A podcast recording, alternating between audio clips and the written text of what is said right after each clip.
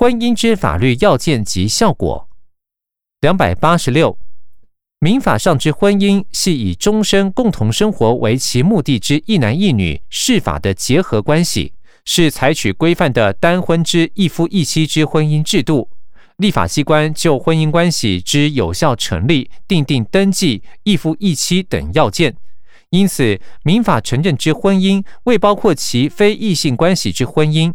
此外，目前尚未针对同性或异性非婚伴侣关系提供类似婚姻之身份保障。对于上开伴侣关系权益应如何保障，法务部正进行研议。两百八十七，最低结婚年龄为男性十八岁以及女性十六岁。两百八十八，军人婚姻条例规定，军人结婚未经长官同意属于无效。该法虽于二零零五年十二月七日废止，但各级法院于诉讼案件仍适用已废止的法律，进而认为军人婚姻条例废止前举行的婚姻属于无效。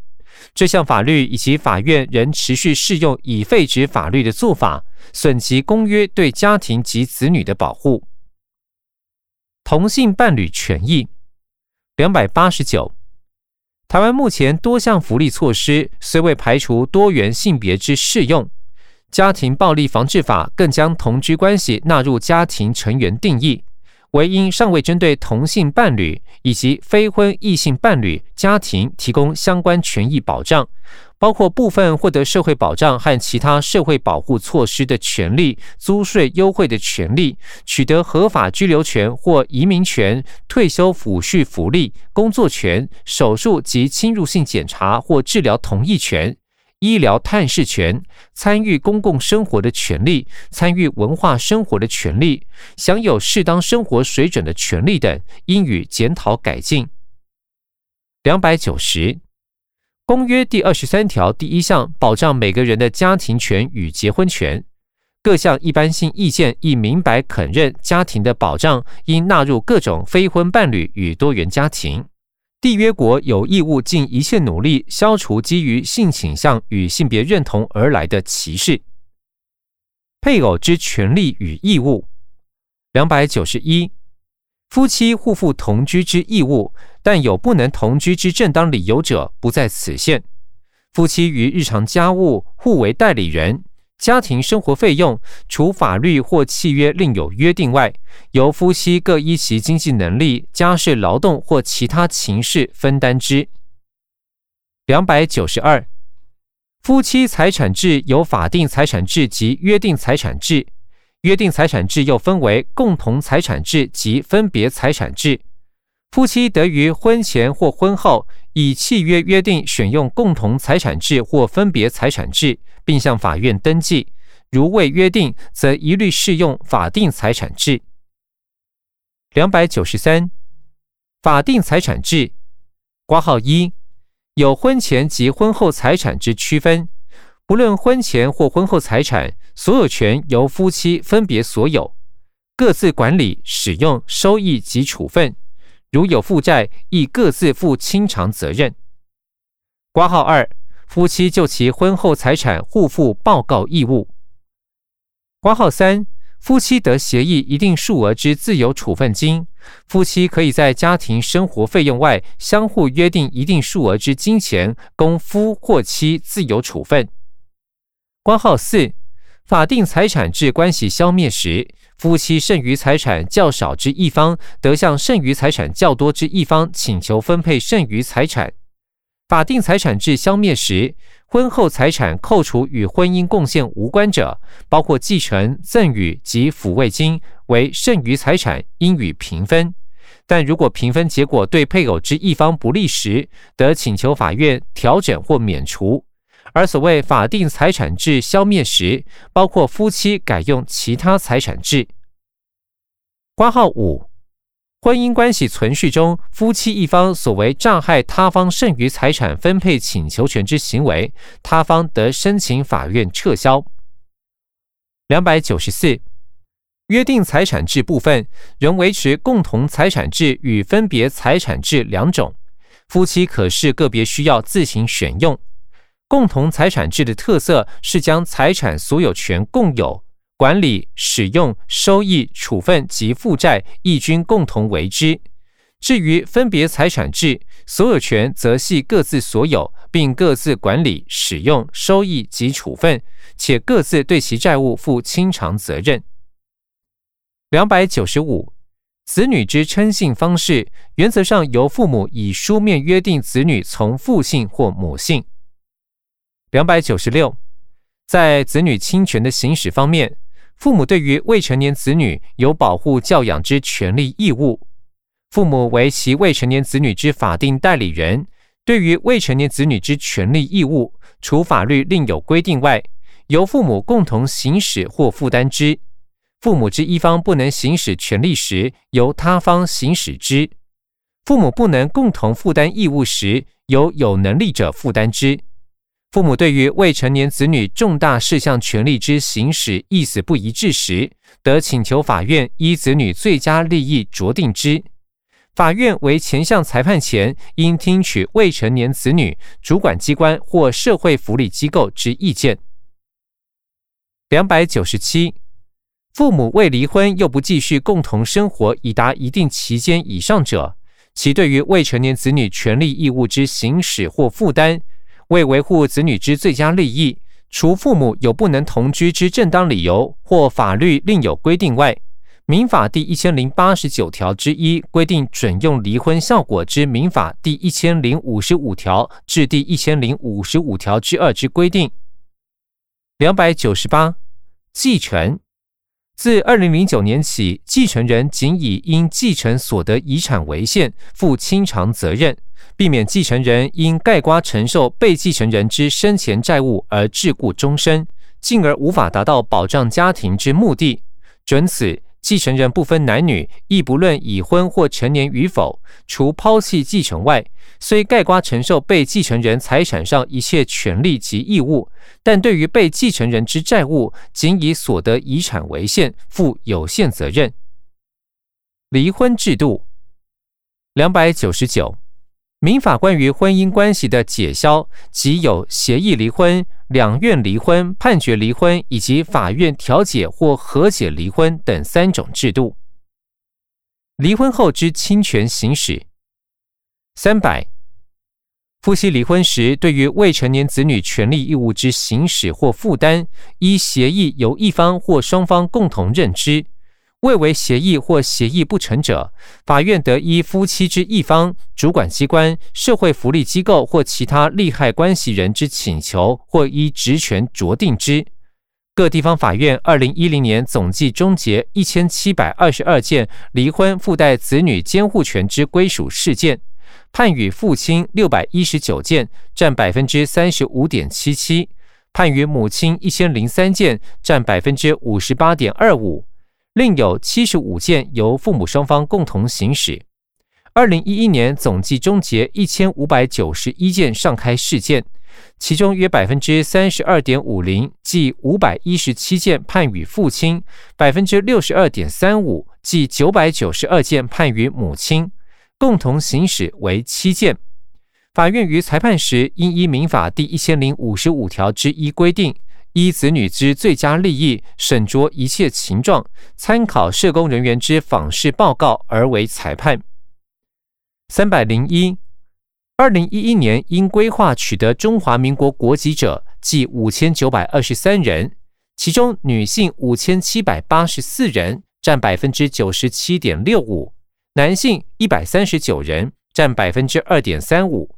丧失中华民国国籍者，计七百四十人。其中女性四百二十八人，占百分之五十七点八四；男性三百一十二人，占百分之四十二点一六。回复中华民国国籍者计六百零一人，其中女性四百三十八人，占百分之七十二点八八；男性一百六十三人，占百分之二十七点一二。若就规划原因来看，已成为国人之配偶者占百分之九十五点五九，最高。并以女性为主，按规划者的原属国籍区分，越南占全年规划总数之百分之七十六点四零为最多，印尼、菲律宾、缅甸、泰国依序次之。东南亚地区占全年规划总数之百分之九十八点五零。三百零二，二零一零年修正公布之社会救助法，调整最低生活费标准，合理放宽低收入户的审查门槛。将中低收入户的认定标准及权益法制化，以及强化对低收入户的就业辅导及鼓励社会参与等措施，帮助弱势民众提升竞争力及脱贫，使社会救助制度更加合理完备。另为扩大照顾未符合社会救助法照顾对象之弱势族群，如中低儿童及少年、老人、身心障碍者、原住民、农民及农眷等。业余各福利法规给予各项生活扶助，照顾人数均达两百二十万人。另一特殊境遇家庭扶助条例规定，单亲家庭及未婚怀孕妇女、少女自怀胎三个月以上即可申请紧急生活扶助等相关福利。三百零三，为解决隔代教养及单亲家庭育儿负担及子女教养等问题。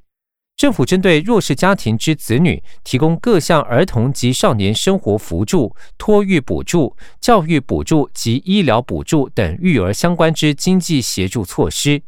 对于失去功能之家庭子女，提供亲属寄养、家庭寄养及机构安置照顾，并建立完善收出养服务制度，以维护儿童生活于正常家庭之权益。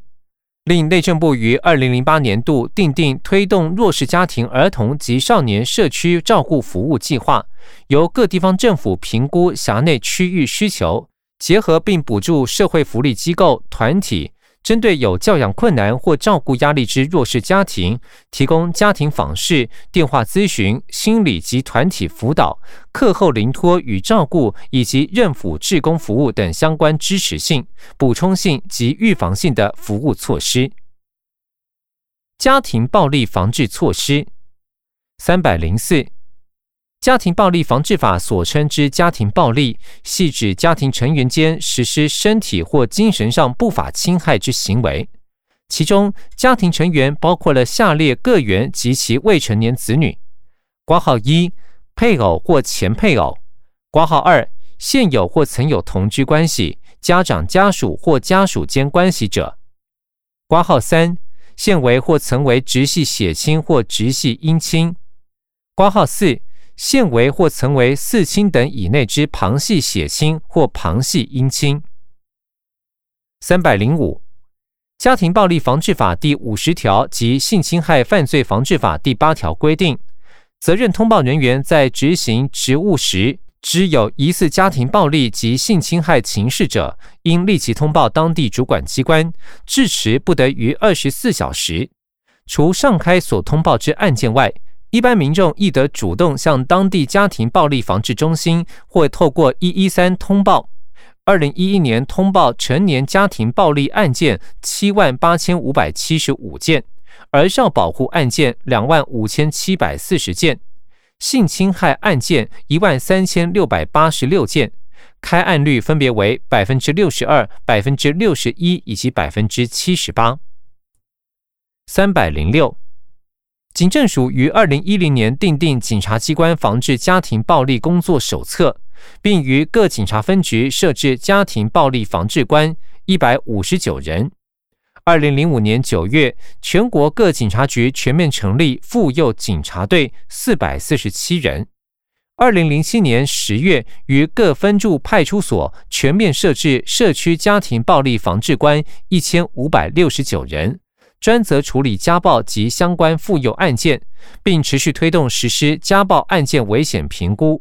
针对高危机个案与网络单位共同研商有效保护措施及积极作为，另对家暴加害人及被害人分别实施约制告诫及关怀访视，以加强家暴加害人再犯预防，保障被害人安全。经统计。二零一一年，警察机关处理家暴案件计三万七千五百一十二件，其中违反保护令罪移送函送件数计一千八百二十件，违反家庭暴力罪移送函送件数计一千七百五十四件。令警察机关申请保护令件数计一万三千九百二十四件，执行保护令次数计一万九千六百二十三次。三百零七，有关家暴防治之具体作为，内政部积极推动三级预防工作。挂号一，初级预防。透过报纸、电视、广播、网络等传播平台，加强宣导一一三保护专线，鼓励民众落实社区通报。二零零七年至二零一一年，估计播放相关宣导影音约两亿一千九百七十八万九千两百六十三档次。挂号二，四级预防，强化责任通报机制，畅通民众举报管道。二零一一年一一三保护专线共计接线一百七十二万三百四十四通。三三级预防，健全危机处理机制，落实被害人安全计划及加害人处遇工作，订定各项被害人补助标准，辅导各防治中心依法提供被害人紧急救援、就医诊疗、验伤及取得证据、紧急安置、心理治疗、法律咨询等保护辅助措施。直辖市、县市政府依《家庭暴力防治法》提供被害人各项保护扶助措施。二零零六年至二零一一年，总计扶助家庭暴力被害人两百八十五万三千五百九十八人次，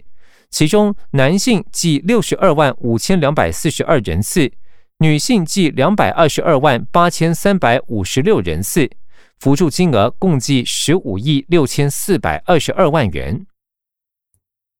家庭团聚之权利，三百零八，在台居留权需依外国护照签证条例、入出国及移民法及外国人停留居留及永久居留办法等相关规定办理。于入国前，应先向中华民国驻外管处申请取得居留签证，或六十日以上未经签证核发机关加注限制、不准延期或其他限制之停留签证。时可持凭有效外国护照及该签证，于入国后十五日内向居留地之移民署直辖市、县市服务站申请外侨居留，经许可者，移民署即发给外侨居留证。取得外侨居留证后，即拥有合法之在台居留权利。三百零八，大陆配偶来台有团聚、依亲居留、长期居留及定居四个阶段。凡持合法证件，经申请许可来台团聚，通过面谈并许可入境后，即可至户政事务所登记结婚，再至移民署申请为依亲居留，并经在台居住满一定期间，即可申请长期居留及定居。三百一十，在外来人口方面，中华民国国民或获准在中华民国居留之外国人。其配偶或未成年子女可随同申请在台居留。另外籍配偶之父母来台探亲，移民署亦协调外交部领事事务局从宽发给六十天可延期之停留签证，使其每次来台可停留六个月。另大陆配偶亦已放宽在一星居留期间，其父母可申请来台探亲。如其怀孕七个月以上或生产未满两个月者。其父母可申请延期停留。有大陆配偶、大陆地区子女来台探亲，其初次来台在十四岁以下者，可申请在台湾延期停留及就学。如在台停留连续满四年，且每年合法停留一百八十三天以上，可申请在台专案长期居留。第二十四条，儿童的保护。三百一十一。为践行儿童权利公约精神及回应国际儿童福利发展潮流，中华民国于一九九三年修正之儿童福利法列保护专章，以落实儿童保护理念。一九九五年制定儿童及少年性交易防治条例，积极介入儿童及少年性剥削之防治等保护工作。其后于一九九七年公布性侵害犯罪防治法。对儿童、少年遭受性侵害、性虐待有更进一步的防治工作。两千年修正《少年事件处理法》，其中对偏差少年之保护处分采取转向服务，委由儿童福利机构辅导。二零零三年将《儿童福利法》及《少年福利法》合并修正为《儿童及少年福利法》。二零一一年更名为《儿童及少年福利与权益保障法》，使中华民国对儿童及少年之照顾更加周延。且中华民国对于非本国儿童之保护措施与国内儿童一视同仁，并无差异。近年来发生数起重大儿虐事件，引起社会大众关注。政府建立跨网络之检讨机制，提出改善跨专业网络协调及介入策略，并挹注大量资源，除补助地方政府增聘儿少保护社工人力，积极推动高风险家庭关怀处遇服务、六岁以下弱势儿童主动关怀及受刑人子女安置照顾等多项措施。及加强大众教育宣导等，以周延儿虐防治系统。然目前儿少保护工作仍未尽完善，政府仍需持续检讨及努力。此处配表格一张，表格上方说明为表三十六：二零零七年至二零一一年儿童受虐致死情况之统计数据。二零零七年至二零一一年儿童及少年人口数分别为。五百万两千一百二十三人，四百八十六万八千三百零四人，四百七十四万五千一百五十九人，四百五十九万五千七百六十七人，以及四百四十六万九千三百五十人。而上保护人数分别为一万三千六百八十七人，一万三千七百零三人，一万三千四百人。一万八千四百五十四人，以及一万七千六百六十七人，受虐致死人数分别为二十六人、二十二人、二十四人、二十一人以及二十一人。其中儿虐致死人数分别为九人、五人、八人、九人、十二人。妻子自杀人数分别为十七人、十七人、十六人、十二人以及九人。资料来源：内政部儿童局。回本文，儿童在司法历程中享有之特别保护。三百一十二，少年事件处理法所采取的保护措施，包括：挂号一，随时选任辅佐人；挂号二，不对外公开的调查与审理；挂号三，借其涂销少年事件之记录及有关资料，以及视为未曾受宣告。挂号四，检察官可参酌事件之性质与少年之身心环境状态，得不于侦查体内进行审理。挂号五，被害人陈述时之温馨处置及与其他人隔离讯问。儿童在各方面所享有之特别保护措施。三百一十三。系二零一一年之校园霸凌件数疑似个案两百三十件，确认个案六百二十五件，合计八百五十五件。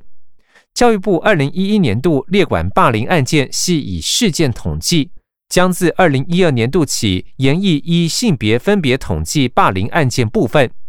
对于校园霸凌事件，政府已提出具体策略，应检讨具体成效。为防治黑道势力介入校园，教育部于二零零六年发布《教育部改善校园治安启动校园扫黑实施计划》，二零一一年另颁《维护校园安全实施要点》，以防治黑道势力及不良组织进入校园。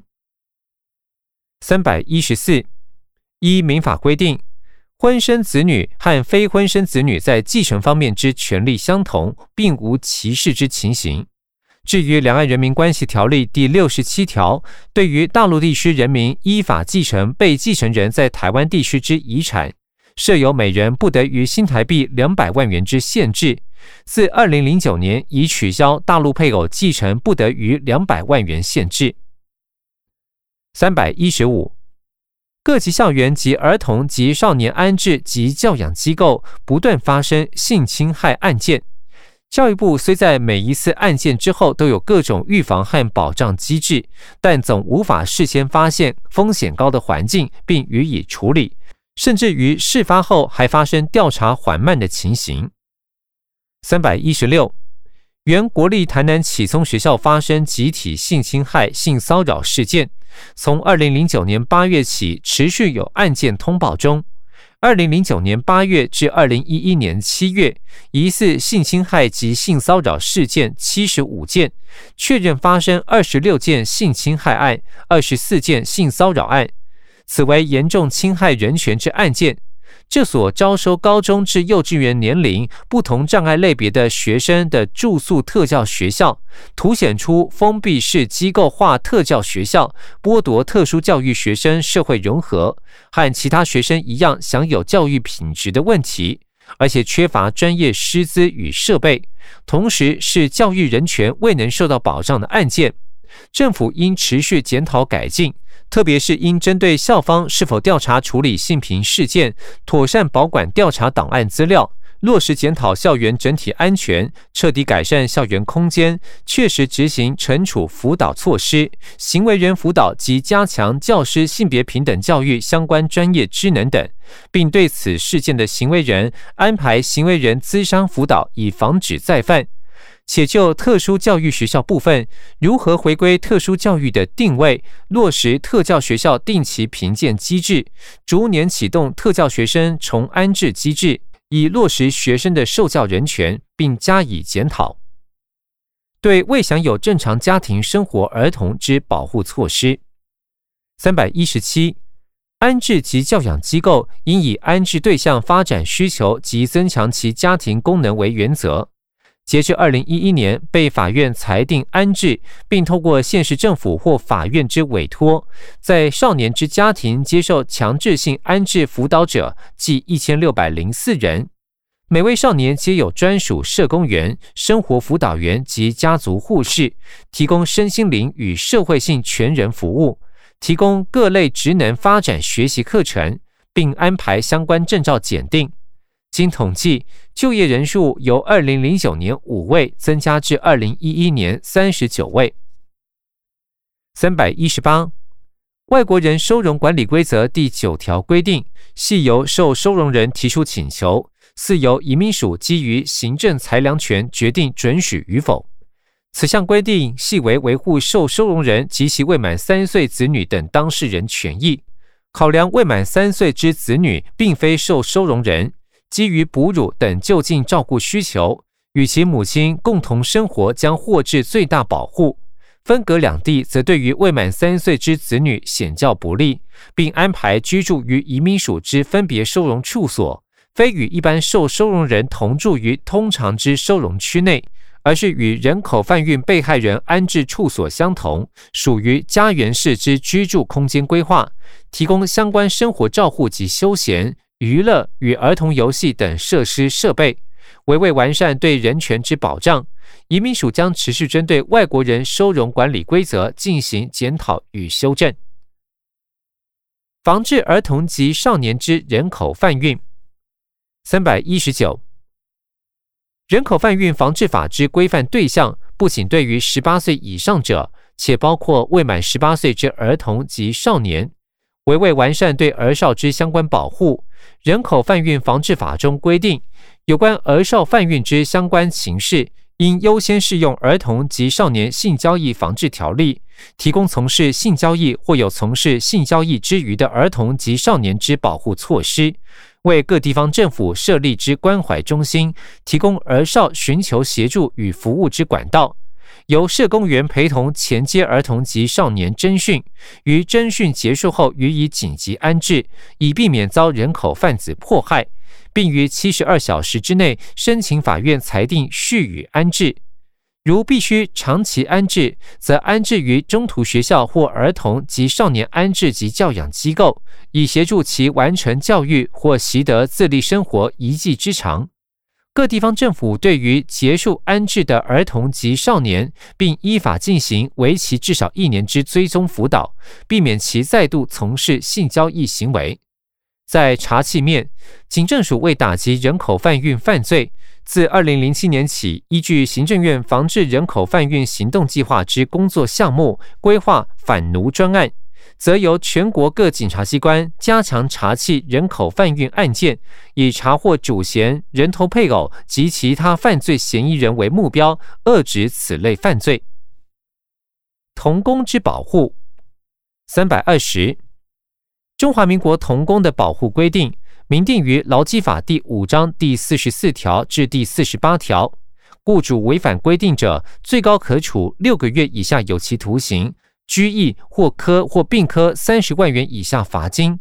依上开条文，十五岁以上未满十六岁之受雇从事工作者为童工，雇主不得使童工每日工作时间超过八小时，且例假日及夜间禁止工作。